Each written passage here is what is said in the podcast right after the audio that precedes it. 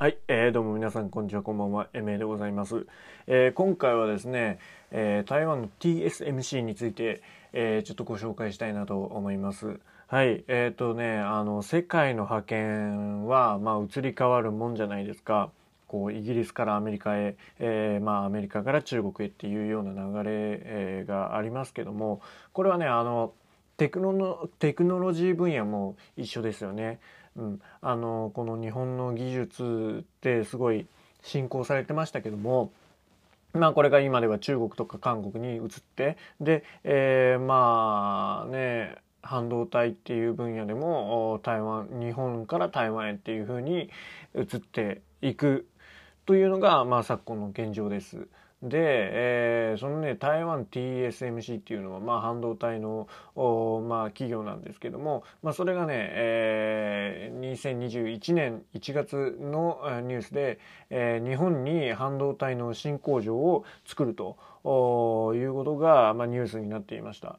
で、えーこれはね実際2020年の5月に、えー、アメリカにも工場を建設したっていう、えー、建設発表したっていう過去があるんですけどもこのね、えー、TSMC 実はすっごい企業なんですよ。うんあのまあ驚くべきほどすごい企業なんですけどもその割には全然知名度がないっていうことで今回はとっても分かりやすくあの全然理系とか、あの機械とか、あのそういった類のものを知らないような、あの人たちでも、まあ、分かる範囲でちょっと説明していこうかなと思います。台湾 TSMC についてね。はい。で、えー、この台湾 TSMC っていうのは何の略かっていう話なんですけど、えー、台湾セミコンダクターマニュファクチャリングって、えー、言うんです。で、それをね、えー、取って TSMC って呼ばれてます。ニュースなんかではその横文字で、えー、まあ、ローマ字で書かれることが多いですね。はい。で、えー、っと、これ立てた人がモリス・チャンっていう人です。はい。あのまあに、えーと、台湾ではですね結構愛されているような、まあ、英雄というか、まあ、有名人ではありますがあの実はあの浙江省生まれなんですよね。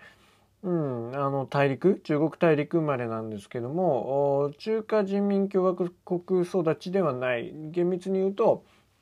えー、まだ中華民国の頃の中国大陸で、まあ、生まれてで、えーまあ、後にアメリカのスタンフォードを卒業しているという、まあ、エリートなわけです。で、えーまあ、そのモリス・チャンさんが1987年に、えー、立ち上げたのがこの台湾の TSMC という企業なんですよ。で、えー、まあどんどんどんどんね大きくなって2014年にまあ売上3位からもうトップに、えー、立ってで、えー、まあシェアでは、まあ、半導体のシェアではあ56%、まあ、ほぼ6割を占めていると、えー、言われております。で、えーとまあ、技術力っていうのはあこれもまたすごいことなんですよ。まあ、一般の人には全然わからないレベルのこうね、えー、もうナノ小さい本当に小さいレベルのことをやってるわけですけどもその技術力っていうのはあのインテルっていう会社あるじゃないですか多分インテルは多分有名だと思いますあのインテル入ってるって言いますよね CM なんかで聞いたことあると思います。あのアメリカの有名な同じく半導体の会社なんですけどもそのアメリカの半導体の会社の1年からまあ1年半先を行っていると言われているぐらい、まあ、すごい会社なんですよ。はい、でまああの技術力が相当高くて実は世界のシェアを占めているよっていうのが、まあ、このあの台湾 TSMC の会社の概要で説明は終わりなんですけどもただね、あのこのことをこの凄さを理解するためには半導体をまず理解しないとあ、まあ、その凄さがわからないわけですよ。で、えー、まずその半導体はどういったものなのかっていう話になるんですけど半導体っていうのはありとあらゆる、えー、ものに使われてるんですよ。まあ、例えばそのデジタルカメラとかあのスマートフォンそれからビデオカメラとか家電炊飯器とか洗濯機とかそういった家電全てにまあ、ほとんどのものに、えー、使われているのが半導体でで半導体なしではあのもう成り立たない、えー、ようになってるんですよその家電たちがね、うん、だからもう我々の生活に離れついてえー、離れついててまあ染みついて、えー、離れないものという感じですね。はい。で、えー、っとですね、これがまあ、半導体、一昔の前で言うと、まあ、デジカメとか、なんか、スマホ、スマホはないか、あの、ガラケーとかあったと思うんですけども、その時って、まあ、動画とか写真って、まあぼちぼちっていうかそんなによくはなかったじゃないですかがしかしねその半導体の進歩っていうのはものすごくて、えー、どんどんどんどんそれに伴って写真とかあ、まあ、動画のクオリティが上がってたり、あのゲームでもえー、まあ半導体使われてますけども、まあ、ゲームの起動速度が上がったりとかするんですよ。まあ、それを支えてるのがあ、まあ、半導体なわけです。まあ、もといあの TSMC なんですけどもでもっとあの深く入っていくとねえー、こんなに世界ナンバーワンで、まあ、ちょいちょい最近は名前を聞きますけどもまだまだあの無名なのは、ね、他の企業に比べて、えー、なのはですねこの TSMC っていうのは組み立てだけを行うんですよ。うん、でインテルの場合はそのね、えーまあ、設計を行い製造まで自分でやるんですよ。で、えー、TSMC の場合はあの製造のみをやってるからっていうのもあるんです。で、えー、まあその設計は誰がやってるのかっていうと、ま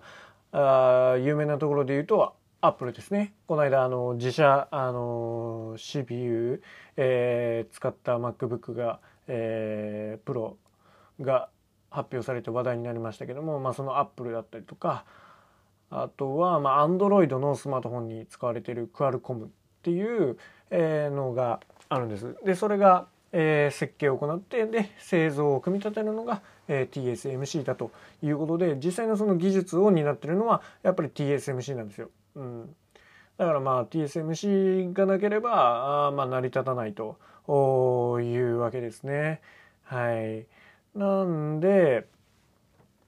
ああとそのね、えー、まあアップルとかねあのスマートフォン市場っていうのは、えー、まあアップルなんかが代表的な戦略なんでしょうけどもそのデバイス、えー、まあパソコンとかあまあスマホを使ってユーザーに、えー、まあ新しいユーザー体験をするさせてあげることでまあ付加価値をつけてるっていうのがあるじゃないですか。で、えー、まあそれを支えてるのがあまあ要は半導体なわけですよ。ねえー、まあその半導体が進化してスマホが爆速になったとか、まあ、向上、えー、能力っていうかあのスペックの向上をしたことで、えー、ユーザー体験が、まあ、豊かになるわけじゃないですか、まあ、それをね、えーまあ、売り手側が付加価値としてつけてるっていう話でまあねこれあれはまあ、日常なところですけども、まあ、軍事の、まあ、戦闘機とかも使ってるわけで、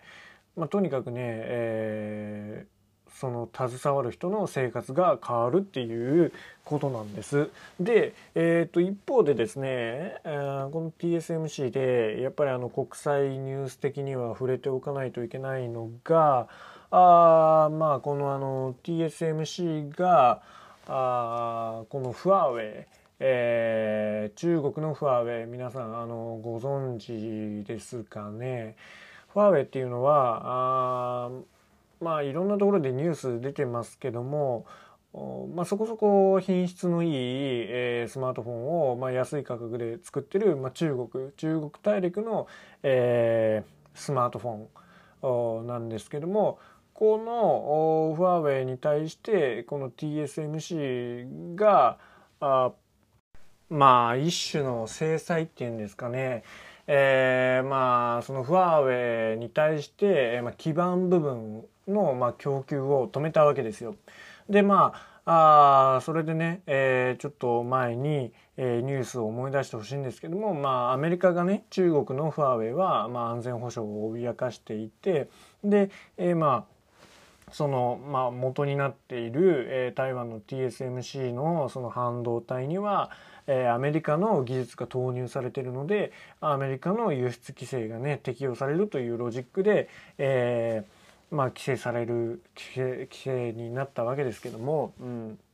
で、えー、このね TSMC があいなくなったらどうなるかっていうとそのファーウェイ側は、えー、技術が数年分ほど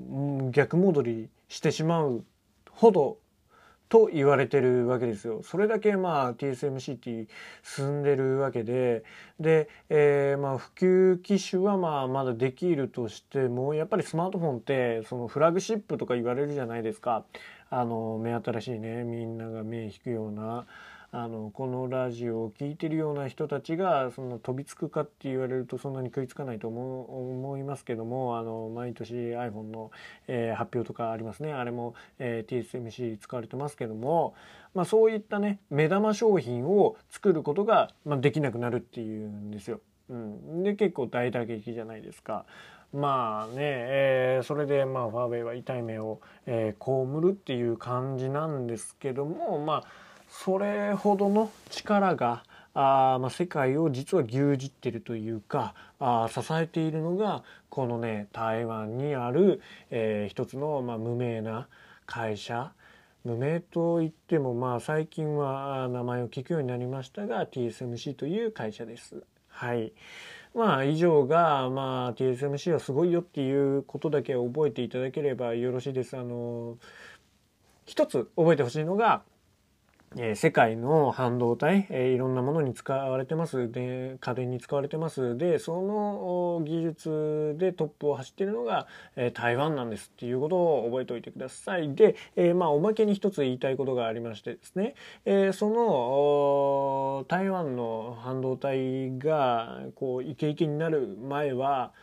相当前ですけども、日本の半導体が、あの世界でもトップだった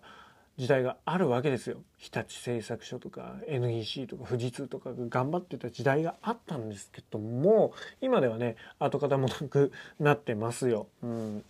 でえっとですねこれをねあのその TSMC の創業者のモーリス・チャンさんはあのこの日本企業の、えー、半導体でまああダメになっちゃった理由っていうのをこう分析してるわけですけどもそれを紹介したいなと思います。最後にね、えー、日本企業は半導体の下請けをまともな商売だと思っていなかったと。でこれが原因で、まあ、日本の半導体産業があ、まあ、ダメになってしまったと、えー、分析しているわけです。まあ、要するに、えー、下請けっていうのはこう上下関係があってなんか下請けだから下っ端じゃないですかそれがね、えー、まあ、ブランドを持ったブランドとプライドを持った、まあ、日立とか NEC とか富士通とかは許さなかったわけですよ。でこの価値観をやめて、えー、そのね、あのー、ちゃんと上下関係っていうかあのパートナー関係じゃないですかその設計と、えー、製造っていうのはそういう価値観で見ていて、ね、上下ではなくて対等な価値観で見ていてで、えー、仕事をね、えー、きちんとこなすことができていればまた違った未来があったのではないかと言われてます。またあ他に言われてるのがあ、まあ、コスパのいい品質の製品が出せなかったっていうのがありますね。まあスマートフォンなんかもそうなんですけども値段が悪い安い割には品質がいいっていう製品が出なかったんですよ日本の中から。あの日本がこうずっとトップに上り詰めてますけどもそのトップに躍り出る前っていうのはあの日本製品が、まあ、安いけど品質がいいっていうことで有名になってで世界トップになったわけですよ。でトップになってで同じようにそのね、えー、新興国、まあ、韓国とか台湾が、あのー、まあ、中国もですけども値段安くて、えー、まあコストパフォーマンスのいい、えーまあ、いろんな、えー、品物をねえ出してきたから、まあ、追いつかれる同じように追いつかれたわけですよでその一方で日本も対抗して同じようにやればよかったのにそれをしなかったんですよ。あのそのコスパいいモデルを作らなくて品質だけを追いかけたんですよね。ハイエンド、ハイエンド、ハイエンドって、どっかの SONY さんみたいですけども、まあそんな感じですね。それがね、えー、敗因なんじゃないのかなと言われております。はい。えー、というわけでですね、覚えていただけたでしょうか？あの台湾 TSMC、えー、世界ナンバーワンの半導体企業というわけでお送りしました。ぜひねあの皆さんのお役に立てればなと思います。あとはそのメールマガメールマガじゃないあのメメール等えー、まあツイッターなんかやってますけどもお便りなどお待ちしております。はい。それではあのまた聞いていただければなと思います。ではまた。